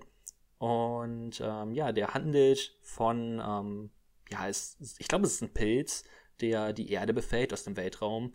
Und ähm, auf einmal verändern sich in so einer kleinen ähm, amerikanischen ähm, Kleinstadt, verändern sich irgendwie die Menschen und ähm, alle, sind so ein bisschen verwirrt, weil dann Mhm, benimmt sich mhm. der Ehemann anders und auch, keine Ahnung, sonst irgendwer benimmt sich anders. Und, Also es ähm, nimmt sich die- inhaltlich nichts von dem Abel Ferrara Body Snatchers. Nein, Okay, also ich glaube nicht, nein. ja. Ist halt ein Remake davon gewesen. Also andersrum. Der Ferrara von dem hier. Nein, das ist auch nicht das Original. Das ist auch nicht das Remake. Original. Das ist das erste Remake. oh wow. Das erste Remake, äh, das Original ist, glaube ich, von 57. Ähm, der heißt mal nicht die Dämonischen in Deutschland. Mhm. Okay, krass. Ähm, ja, äh, das ist auch nicht das Original. Ähm, aber das ist eigentlich der, an den man immer denkt, wenn man ähm, ja, Körperfresser hört. ja. Das, davon gibt es ja viele Sachen. Man denke beispielsweise an Scarface und das Original Hm. und so. Wahrscheinlich kannst du auch The Departed noch mit dazu zählen, wobei das vom Namen zumindest nicht identisch ist, ne? Ja. Es ist ja auch immer so ein bisschen verwirrend, wenn man an Ben Hur denkt. Eigentlich denkt man immer an diese Verfilmung Ja. aus den 50ern. Das ist Mhm. eigentlich auch ein Remake. Ja, Ähm, klar. Von daher ja. Äh, lass mich nur kurz die, die Handlung zu Ende be- beschreiben. ja, sorry. Und ähm, auf jeden Fall äh, gehen sie ja zu diesem Inspektor der Gesundheitsbehörde. Ähm, der ist von Donald Sutherland gespielt, meine ich, ja. Und ähm, ja, auf einmal sehen dann auch ähm, Leute eine perfekte Kopien von, von diesen Menschen. Und ab dann wird es natürlich merkwürdig. Ne? Du, du siehst nicht einfach das perfekte Spiegelbild von dir einfach so herumlaufen. Das ist vielleicht nicht, das ist vielleicht nicht normal. Falls es bei euch so ist, dann solltet ihr vielleicht zu, bei euch zu irgendwem melden oder so. Keine Ahnung, geht zur Stadt. Und ähm, auf jeden Fall, ähm, ja, will, will halt dieser außerirdische Organismus ähm, die Duplikate von den Menschen erzeugen und dann die Menschen töten, um, ja, damit sie halt die Erde bevölkern können. Und ja, was soll ich sagen? Ist auf jeden Fall ein verdienter Klassiker. Er hat tolle Effekte. Ähm, Gerade zu Beginn, wenn dieser Mikroorganismus auf die, auf die Erde fliegt, ähm, dann wird er richtig schön mit, mit Pflanzen herumgespielt, die dann so verrückte Formen annehmen. Das ist echt cool gemacht. Und auch den Cast mochte ich. Ich meine, Donald Sutherland hat eine sehr coole Atmosphäre. Ähm, Brooke Adams spielt mit, Jeff Goldblum. Oh, Jeff Goldblum. Und äh, Leonard Nimoy ist Cast, also. Es ist wirklich ein cooler Cast und du siehst einfach, dass da viele Leute Bock auf diesen Film hatten und auch ich hatte Bock auf diesen Film. Ich hatte nur ein Problem. Es kann sein, dass ich an dem Abend, äh, ich glaube, drei, vier Gläser Wein getrunken habe und äh, das, das merkt man dann irgendwann. Äh, Das von daher ich, ja, äh, ich glaube, ich konnte ihm nicht ganz gerecht werden. Also ich mochte ihn trotzdem. Ähm, halt, weil er doch so ein spannendes Konzept hat, weil man sich halt immer fragen muss, wie so ein bisschen wie bei ähm, Das Ding aus einer anderen Welt ist das jetzt gerade ähm, ein, ist das gerade ein echter Mensch oder ist das nur eine Kopie? Ähm, und bei das, also da ist ja auch so ein, so ein Kammerspiel ein bisschen, also das ist jetzt kein richtiges Kammerspiel, aber ihr versteht, glaube ich, was ich meine, dass man so ein bisschen Angst Ja. haben muss, ist das gerade ein echter Mensch vor mir oder ist es doch dieser, dieser Mikroorganismus? Ähm, deswegen, das ist echt eine coole, eine coole Sache und das Ende ist halt ähm, unfassbar ikonisch. Ähm, von daher sehr, sehr nice. Ähm, ich werde ihn irgendwann nochmal gucken und äh, dann werde ich ihm hoffentlich noch gerechter. Und ja, aber so an Ja. sich mochte ich. Dieses Grundkonzept, das greifen ja viele auf. Also das mit diesem, also nicht das Grundkonzept, aber was du halt eben auch meintest mit diesem, dass man sich nicht sicher sein kann, wem man gegenübersteht und so. Ja. Das ist ja auch Ja. beispielsweise bei äh, It Follows natürlich Ja, äh, sehr präsent. Aber woran ich tatsächlich auch denken musste, gerade als du auch noch mal so die Handlung wiedergegeben hast, ähm, wie hieß er? This is the End? Nee. Der der, ähm, der dritte Film der Cornetto-Trilogie. Ähm, The World's End. The World's End. This is the End war dieser, dieser Seth Rogen-Film, oder? Hm, ja. Ja. Ah, ich ewig nicht gesehen. Ich auch The nicht. Ich, mein, World's ich End. zu Hause. ähm, The World's End ist auch, äh, geht ja auch damit um und äh, auch ganz cool. Ja, stimmt. Ähm, ja, Ja, viele Filme. okay. Dann äh, gehen wir, gehen wir zu, zu meinem nächsten. Ich werde mir auf jeden Fall wahrscheinlich auch noch mal irgendwann den, den äh, von dir jetzt besprochenen Invasion of the Body Snatchers angucken. Wahrscheinlich gucke ich im Endeffekt einfach in komplett umgekehrter Reihenfolge, als ich sollte. Aber naja, man kann nicht alles haben. Ähm, was man haben kann, wenn man Netflix-Abonnent ist, ist Red Dot. Das ist ein schwedischer Thriller. Er hat den Horror-Tag. Ich würde ihn nicht unbedingt als Horrorfilm bezeichnen. Ich habe ihn äh, dazwischen gequetscht, weil ich Juon The Grudge nicht auftreiben konnte auf die Schnelle. Und dann äh, habe ich mich dazu entschieden, hey, Red Dot, war ein Film, den hatte ich irgendwie im Blick. Und äh, ja, dann habe ich den mitgenommen. Ist ein äh, schwedischer Film. Ich habe ihn betitelt als äh, einfach schwedischer Schallmalan, lol. Und Starke Review. Geht, ja, ich finde auch. Es geht um ein Pärchen, das ähm, nicht perfekt glücklich ist. Die entscheiden sich dann einen, äh, einen Trip zu unternehmen ähm, in eine in ein Schneegebiet und dort äh, werden sie eines Nachts ähm, ja von einem roten Punkt überrascht äh, von einem Snipergewehr. Ähm, sie wissen nicht, wer es ist, sie wissen nicht, warum sie im, äh, äh, im Fadenkreuz sind und das ist, das klingt auch wieder im, im Grunde ganz nett, 86 Minuten, da, da kann man nicht so viel mit falsch machen, sollte man meinen. Und ja, irgendwie kurzweilig ist der Film auch, aber er ist halt auch irgendwie einfach sehr irrelevant. Es sind weder Figuren, denen man jetzt unbedingt sehr gerne folgen möchte, noch äh, kann der Film wirklich Spannung aufbauen, weil einem die Figuren eben relativ egal sind und man nie so richtig das Gefühl hat, hey, hm, die sollten halt echt überleben, so. Und ja, dann wird halt im letzten Akt enthüllt, was es damit auf sich hat, dass sie da so ähm, verfolgt wurden. Und äh, wie ich bereits sagte, schwedischer Schamalan, das echt nicht echt nicht so der Burner gewesen. Also, das. Also, ich weiß nicht. das äh, ist einfach nicht gut gewesen. Es hat einfach. Also, rückblickend betrachtet, die, die Handlung der Figuren, die dazu geführt haben, dass dieses äh, Szenario aufgekommen ist, die ergeben für mich einfach keinen Sinn. Das, das funktioniert für mich einfach überhaupt nicht. Und auch nicht in einem Maße, wo ich sagen würde, hey, beim, beim zweiten Mal würde das dann mit Vorwissen vielleicht mehr Sinn ergeben, denn ich glaube, es wäre einfach noch viel schlimmer. Mhm. Du könntest dir einfach kein bisschen erklären, warum sich äh, gewisse Figuren für gewisse Dinge entscheiden und das sollte so nicht sein. Das ja. sind die besten Filme. Eindeutig. Eindeutig. Ähm, nichtsdestotrotz ist ein, ist ein schwedischer Film und äh, dementsprechend sieht er auch wirklich phänomenal aus. Nicht unbedingt, was die Kameraführung angeht, aber die Bilder, die erzeugt werden, weil sehr viel Schnee und so. Also findest du, dass aus. Schweden auch überdurchschnittlich gut aussehen? Äh, das habe ich nicht gesagt. das sind deine Worte. Ich enthalte mich. Okay, das, ich habe dir nur eine Frage gestellt, von daher. Ja, ja, ich äh, sag nichts ohne meinen Anwalt. Ähm, Nein, also an und für sich, der, er macht ja gar nicht. er macht ja gar nicht. Er macht gar nicht so viel falsch, halt, bis auf den Twist, der nicht gut funktioniert. Aber er macht halt auch nicht so viel richtig. Und dabei rauskommt ein Film, der über lange Zeit halt grundsolide ist, ohne wirkliche Highlights, dann so ein bisschen reinscheißt. Und im Endeffekt halt einfach nach sehr, sehr kurzer Zeit wieder in, in, der, in den letzten Winkeln meines Hirns verweilen wird, falls er da überhaupt ähm, drin hängen bleibt. Ist okay. Man, man kann es mal machen, wenn man wirklich nichts anderes zu tun hat, aber ja, das war's halt auch. Und dann, äh, ja, da, wenn man dann zu einem Film wie Red Dot greift, mit dem Wissen, was das wird, dann kann man vielleicht irgendwo noch damit seinen Spaß haben, aber es ist halt einfach kein Film, wo ich sagen würde, ja, dann guck doch mal. das ist eher so ein Film, wo ich sagen würde, nee. Ja. Zu welchem Film würdest du sagen, guck doch mal? Oder nee. Ich würde sagen, guck doch mal Liteotik von Jan Swonkmeier. Mhm. Das ja, hatten ist, wir doch schon mal. Oh mein Gott, ich wollte es gerade schon äh, erwähnen. Ja, den hatten wir schon mal. Mhm. Ähm, nämlich bei Alice. Alice im Wunderland. Ja. Richtig.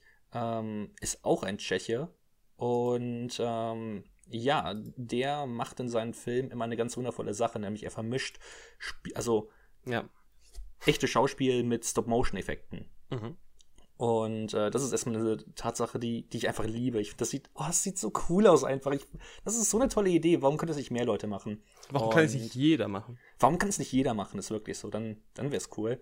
Ähm, und auf jeden Fall, ähm, der Film handelt von einem jungen Paar und die können keine Kinder bekommen. Oh nein. Ähm, aber das ist wirklich ihr größter Wunsch. Und äh, bei beiden entwickelt sich so eine Obsession, ein Kind großzuziehen, nämlich auf einmal sehen sie überall Babys. Äh, sie kaufen eine Wassermelone, was ist da drin? Ein Baby. Sie gehen auf der Straße rum, was ist da? Ein Baby. Überall sind Babys. Und das mit der Wassermelone passiert wirklich übrigens. Das klingt fantastisch. Also. Es ist wirklich gut. Ähm, und ja, eines Nachts kommt der Ehemann auf eine sehr tolle Idee, nämlich er schnitzt ein kleines Baby aus Holz, ähm, nämlich den kleinen Otek. Und ähm, ja, dieser soll so ein bisschen den Schmerz des Paares lindern, so, ja, keine Ahnung, hat man ein bisschen was, so grandios. Da, ja, es ist wirklich grandios. Und äh, seine Ehefrau nimmt das kleine Wesen aber viel zu ernst. Ähm, sie tut nämlich so, als ob dieses Holzscheit real wäre, indem sie beispielsweise dann den Nachbarn erzählt, dass sie ein Kind bekommen, dass sie, dass sie schwanger ist. Und äh, sie sind verfangen in einem Lügenkonstrukt. Und ähm, ja, ich glaube, ich würde sogar noch einen kleinen Schritt weiter gehen, damit ihr das auch mit den Stop-Motion-Effekten versteht. Ähm, es wird nämlich, ähm, es, es hilft auch nicht wirklich weiter, wenn als dieses Holzkind ähm, auf einmal, ja, echt wird und sich wirklich bewegt. Ähm, das hilft auch nicht wirklich weiter, weil wie willst du den Nachbarn erklären, dass dein Kind ein Stück Holz ist? Ähm, also, bis du das gerade eben gesagt hast, hätte ich wirklich gesagt, es klingt so mit nach dem gruseligsten Zeug. Ich habe ich hab wirklich ähm, allgemein sehr, was, was heißt große Panik, ne? Aber das, äh, sowas huckt mich sehr, wenn, wenn, wenn Leute so extrem in ihrem Film sind, sag ich mal. Mhm. Äh, und da bin ich, da bekomme ich sehr schnell äh, einen sehr krassen Schauer, sag ich mal. Ich möchte den Film auf jeden Fall jetzt schauen. Und äh, also nicht jetzt, jetzt, aber bald irgendwann oder so, schätze ich. Ähm, und bin da mal gespannt, wie eben der zweite Aspekt, den du jetzt reingebracht hast, eben dann funktioniert, weil das klingt dann eher schon wieder. Ja, weiß ich nicht. Es ist, es ist wirklich sehr cool, einfach weil diese, weil diese ja? Effekte so grandios sind. Ähm, die machen richtig viel Spaß. Ähm, weil die beispielsweise die, die Hände von dem Jungen bestehen aus so ganz vielen kleinen Ästen. Mhm. Und ähm, ja, mit diesem Kind treten aber auch Probleme einher, die so ein bisschen an ein ähm, Märchen erinnern. Das, da möchte ich jetzt aber wirklich nicht weiter drauf eingehen. Ähm, und ähm, insgesamt ist, glaube ich, der Film kann man gut so als, als Märchen sehen, als Märchen, das in unsere Zeit gehievt mhm. wurde. Ähm, weil es gibt auch so einen kleinen Zeichentrick-Part hin und wieder, ähm, der dann auch nochmal ähm, ja, so ein bisschen ähm, diese, diese Geschichte ähm, als, als Märchen erzählt, ähm, was so ein kleines Kind dann, dann vorliest. ähm, und mich würde interessieren, ob es dieses Märchen ähm, wirklich gibt in, in Tschech, äh, also ja, in Tschechien. Ähm, da habe ich jetzt nicht recherchiert, aber das würde mich auf jeden Fall mal interessieren. Das heißt, ähm, ja, vielleicht sollte ich das irgendwann mal nachgucken. Und ähm, ja, wie schon gesagt, dieser Film ist einfach pur kreativ. Ich hatte eine sehr gute Zeit damit. Der dauert 130 Minuten, das ist lang, vor allem weil die Story eigentlich ja relativ simpel ist. Und ich sag mal so, das ist jetzt, also das ist ja auch keine Geschichte, die großartig auf ähm, Wendungen setzt, mhm. ähm, sondern das, die ist wirklich straight. Aber ich mochte den einfach. Ich fühlte mich gut unterhalten, ähm, kreativ, einzigartig. Sieht man, sowas sieht man eigentlich nicht. Und äh, genau deswegen mag ich so sehr die Filme von äh, Jan Zwonkmeier. Ähm, ein cooler Typ. Und ähm, ja, deswegen, ich muss endlich mehr von ihm sehen. Für mich sein bisher bester Film. Ähm, ja, der ist sehr cool. Der Literotik. Heißt der im Deutschen der Blumenstrauß? Oh, nee. Das weiß ich nicht. Äh, ich kann mal gucken. Äh, sorry, der... sorry, vergiss es. Ich bin bei wo ganz, ganz woanders.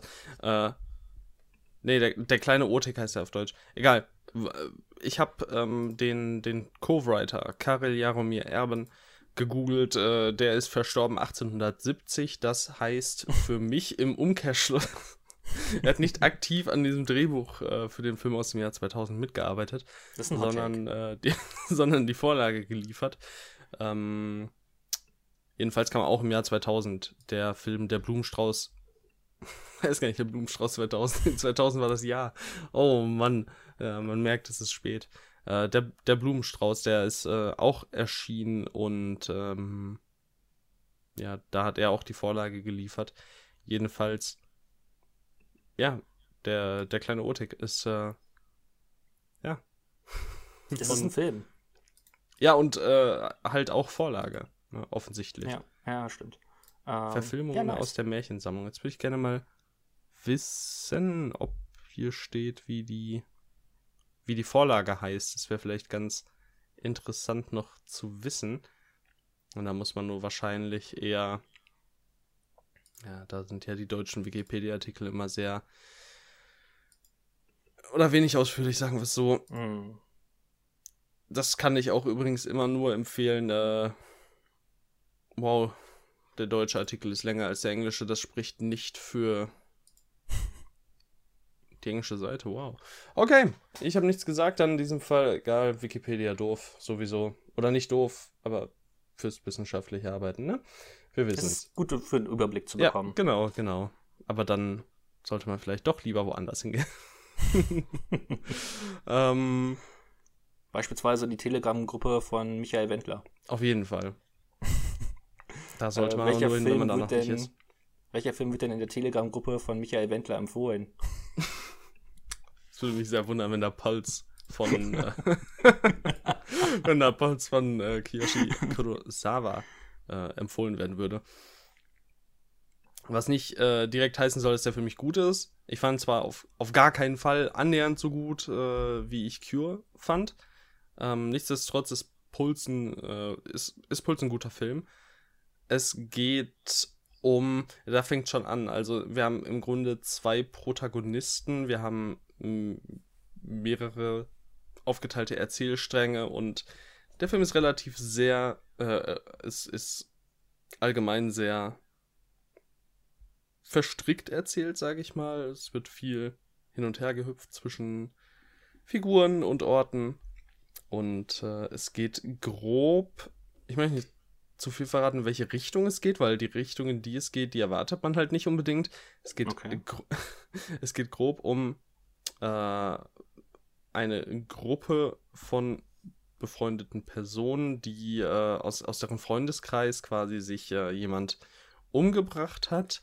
Und äh, das kam sehr aus dem Nichts. Äh, Das Ganze ist ziemlich merkwürdig und bei so privaten Ermittlungen dahingehend ähm, sehen sie eben auf Bildern ähm, im Hintergrund ein PC-Bildschirm, wo quasi exakt das Bild, was sie gerade beobachten, nochmal drin ist. Und dadurch äh, finden sie quasi raus, okay, da ist irgendwas ganz, ganz komisches am Laufen.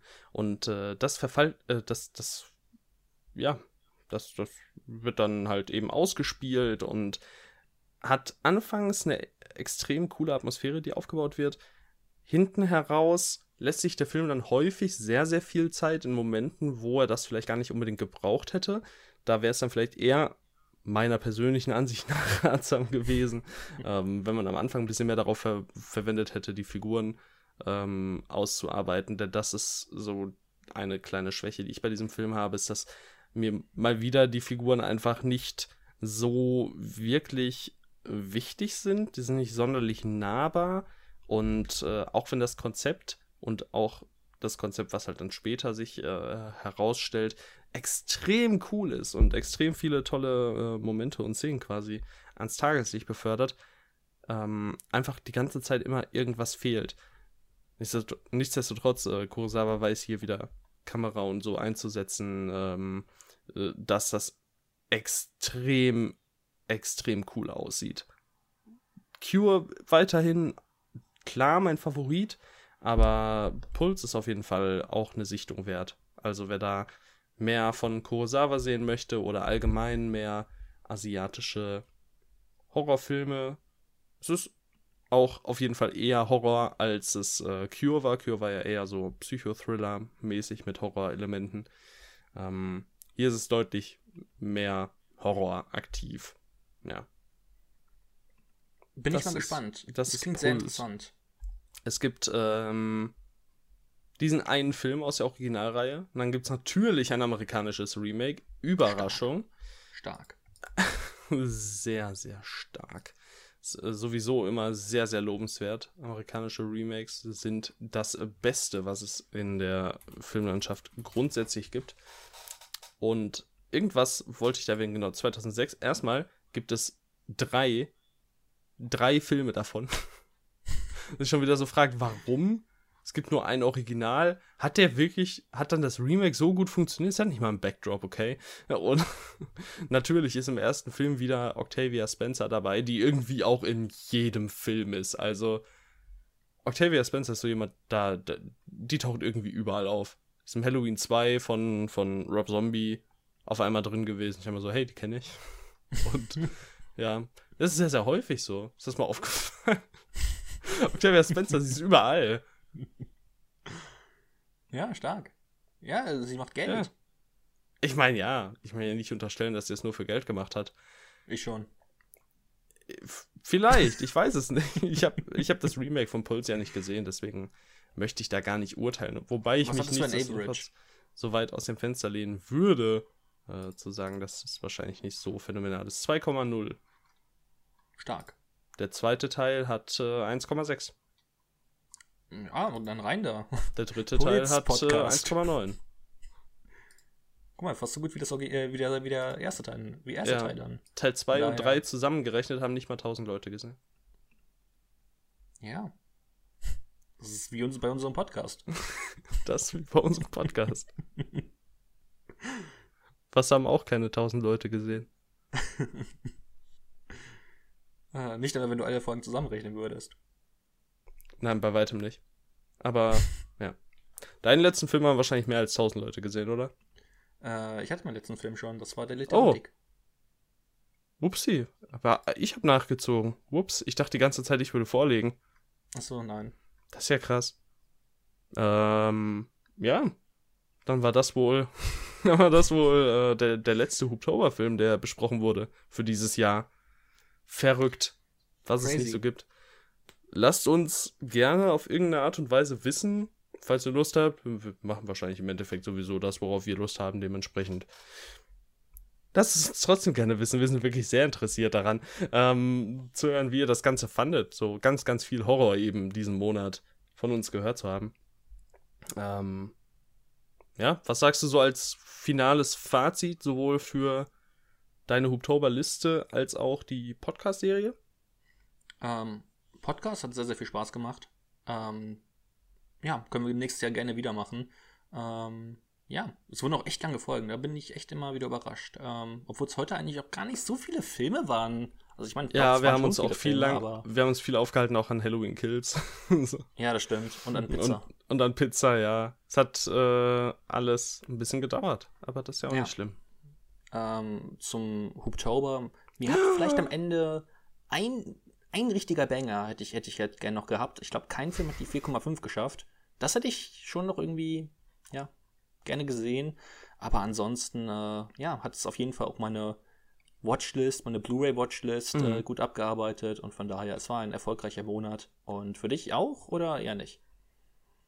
Ja, doch. Also, äh, ja. ich habe mehr erwartet von meiner Liste. Ich sehe auch gerade, ich habe äh, einen Film vergessen zu besprechen. Oh, was? Texas Chainsaw Massacre 2. Ich meine, ich habe ihn oh, angerissen, stimmt. aber ja. Ähm, ganz, ganz flott. Ich habe ja schon gesagt, es ist äh, Horror-Comedy, mehr oder weniger. Es ist nicht unbedingt straight-up Comedy, sondern einfach, also diese, die, die, die Familie, die wir aus Teil 1 kennen, die Kannibalen, die werden hier auf jeden Fall ein bisschen überzeichnet und äh, es ist allgemein sehr, sehr amüsant. Es gibt auf jeden Fall auch Comedy-Romance-Aspekte in diesem Film, die ähm, dann eben den Comedy-Tag zulassen. Ich würde trotzdem sagen, es ist vielleicht nicht, also es ist nicht straight-up Comedy. Äh, Dennis Hopper ist hier mit dabei und mm. der macht wirklich, wirklich Spaß. Äh, ist ja am Ende dann der Good Guy mit der Kettensäge, was auch sehr, sehr cool ist. Und mich hat der Film sehr gut unterhalten. Ich habe ihn tatsächlich jetzt, äh, ich habe ihm tatsächlich eine höhere Wertung gegeben als im Original, als Teil 1. Ich habe Teil 1 mittlerweile, glaube ich, dreimal gesehen. Und der, ich möchte den so gerne lieben, aber irgendwie kann ich es nicht. Und Texas Chainsaw Massacre 2 hat mir einfach wirklich, wirklich viel Spaß gemacht. Mm, der erste ist auf jeden Fall also Teil 2 sieht wertiger aus, Teil 1 ist wohl besser inszeniert und hat die bessere Stimmung, ist halt eben aber auch nicht locker, sondern einfach düster. Äh, Teil 2 eben so Fun. Texas Chainsaw Massacre 2 macht Spaß. Dass du sowas sagst, ist eigentlich schon eine Frechheit. Dass der besser als das Original ist. Also, ich sag nicht, dass er besser als das Original ist. Ich habe ja. gesagt, ich habe ihm eine höhere Wertung gegeben als im Original. Das ist, äh, kannst die beiden Filme nicht miteinander vergleichen. Ich Obwohl es Texas Chainsaw Massacre 1 und 2 sind. Ich möchte ja auch, ich möchte auch demnächst bald wieder Texas Chainsaw Massacre nochmal eine Chance geben. Ich würde den gerne lieben, okay? Es tut mir leid. Unfassbar. Mit wem suche mir das nicht aus. Ich mach die Regeln nicht, Lukas. ja. Ja, ja ich, ich werde auch die Reihe bestimmt irgendwann mal gucken und dann werde ich mir denken, warum habe ich das mm. getan. ja. Das war auch meine Erkenntnis, als ich dann aus Halloween Kills rauskam. So umgedreht zu, zu meinen beiden Kollegen und so, dafür habe ich jetzt elf Halloween-Filme geguckt. das hat sich nicht gelohnt. Aber naja, man kann es ja nicht vorher wissen. Ähm, ja. Ja. Ich persönlich hatte auch wirklich viel Spaß mit den Podcast-Folgen. Die haben auch als zusätzliche Motivation äh, gedient, auch bei Filmen, wo man vielleicht nicht ähm, so krass aktiv drauf gehypt war, wo man sie drin hatte. Also es gibt ja immer mal so Filme, wo oder die man halt einfach hinzufügt, weil man es musste. Ich sag's, ich sag's halt nur noch ganz ehrlich. Vampire Lovers beispielsweise aus der ersten Folge. Mm, ja. Hm. Und der größte Fan von der 1981-Kategorie war ich jetzt auch nicht. Also es war schon sehr spezifisch und die, die wirklich großen Filme aus diesem Jahr, die kannte ich dann halt schon. Oder halt die, oder einige große Filme aus dem Jahr halt, weil es war ja eben das Jahr von Evil Dead, von Possession, von American Werewolf in London und dann sind schon einige Banger raus. Was ein bisschen schade war, aber naja, das ist ja nicht deren schuld, dass ich doch. die Filme schon kenne. Doch, ähm, ist es. Ja, doch, stimmt, jetzt wo du sagst. Nein, aber ansonsten, ich weiß nicht, ich müsste wahrscheinlich mir mal ausrechnen, was meine Durchschnittswertung ist. Im Großen und Ganzen waren auf jeden Fall einige coole Filme dabei. Das, äh, das ist schon mal klar. Und äh, ich bin auf jeden Fall froh, diese ganzen Filme gesehen zu haben, einfach weil es mal wieder eine tolle Gelegenheit war, so super viele unterschiedliche Horrorfilme zu schauen. Das führt einmal wieder eben vor Auge, dass Horrorfilme eben nicht alle dem gleichen Muster folgen und dass sie nicht alle austauschbar sind. Ähm, auch wenn das nicht direkt im Umkehrschluss heißt, dass sie alle gut sind. Aber trotzdem, es gibt so viel Kram und da ist immer irgendwie was dabei. Was ist, äh, was ist deine positivste Überraschung? Meine positivste Überraschung, jetzt möchte ich mal ganz schnell meine Liste aufmachen. Ähm, mhm. Sonst hast du schon einen direkt parat? Ähm. Jein. Also ich hätte, glaube ich, oder ich denke, am positivsten überrascht war ich von der Ernsthaftigkeit von Tales from the Hood. Mm, das ist eine. Das ist eine, äh, auf jeden Fall sehr, sehr nice. Ansonsten, was mich von der Wertung wahrscheinlich am meisten und am positivsten überrascht hat und auch von der Effektivität, äh, die erste Hälfte von The Girl with All the Gifts. Den fand ich ja wirklich, wirklich gut. Ähm, mm. Ja, Cure natürlich auch. Highlight, The Lure, Highlight. Ähm, ja. Das wäre so meine Wahl wahrscheinlich. Ich glaube, bei mir ist es zum einen The Incredible Shrinking Man, mhm. einfach weil der auch gegen ja, Ende so. Sehr gelobt. Ja, weil er so ernst wird dann gegen, also was heißt ernst? Ernst vielleicht das falsche Wort, aber so einen vollkommen anderen Weg geht, als ich erwartet hätte. Ähm, die echt ein kaum ja, gesprochenes Wort hat, das war echt ziemlich krass. Und ansonsten, Boxers Omen war schön verrückt. Die Innocence, äh, Schloss des Schreckens, ähm, war ich sehr froh, dass ich mit diesem ja, frühen Horrorfilm aus dem Jahr 1961 sehr viel anfangen konnte, dass der auch so echt einige sehr spannende Szenen hatte. Higuko, die zweite Hälfte, die inszenatorisch ich, es, es wird kein Gegenbeweis geliefert. Das ist jetzt der brutalste Film, der vor 1960 erschienen ist. Ist jetzt offiziell.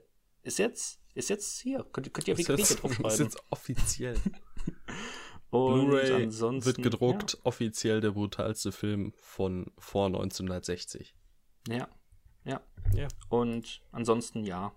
Ich glaube, das, das, das war's. Hast du eine negative, ist dir irgendwas Negatives aufgefallen? So jetzt vielleicht bis auf American Psycho 2. So was Also die größte, war. die größten Enttäuschungen, sagst du? Ja. Auch noch? Ja. Nachtmar Ja, für mich. wir reden uns in drei wahrscheinlich, nochmal. wahrscheinlich, genau. Wahrscheinlich die größte Enttäuschung, wenn es nach der Allgemeinheit geht, könnte ich mir vorstellen. Ähm, Itchy the Killer. Den hätte ich auch genannt. Ja, das ist wahrscheinlich die größte Enttäuschung. Die, die Austauschbarkeit der Hammer-Filme im Verhältnis zum Original. Mm. Das wäre vielleicht Ja. auch noch so ein Punkt wert. Mm, bei mir vielleicht Eaten Alive, der Hooper. Mhm. Also ich war Das mit war- meinem Hooper fein. Ja, ich meine, ich kann nichts dazu sagen. Ich bin, ich bin gespannt. Und, boah, die ganzen Vampirfilme gingen mir eigentlich nur auf den Sack. Blackula, Gungeon Ja, Hess war das, also den hast du dir ja anders. selber ausgesucht, also da kannst du Ja, jetzt nicht. ich weiß, aber auch dann sowas wie Vampire Lovers oder was hatten wir noch? Hatten wir nicht noch einen Hammerfilm? Ah, genau, Curse of Frankenstein war Ja, auch, genau. also war auch nicht schlecht, aber bleibt mir jetzt auch nicht sonderlich im Gedächtnis. Und ja, keine Ahnung.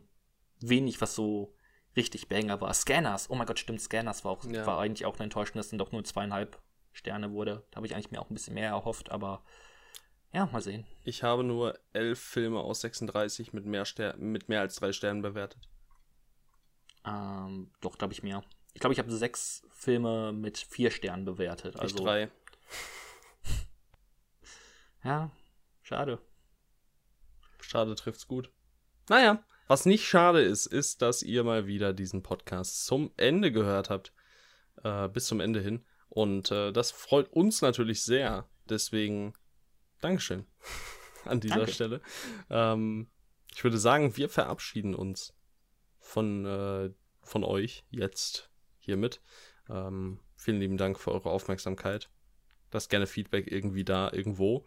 Nächste Woche, worum geht's nächste Woche, Lukas? Wir sehen uns im November. Jein. Können wir gerne schon anreißen, aber Fantasy Filmfest, Lukas, Ich meine, ja. Ja, schon. Ja, wirf die auch. Planung nicht über Ja. den Haufen. Du hast keine Ahnung. Engagier dich mal. Meine Güte. Wir hören uns nächste Woche wahrscheinlich dann wieder. Äh, ich ich, ich freue mich. Tschüss. Ich werde über den November reden. bye, bye. Tschüss.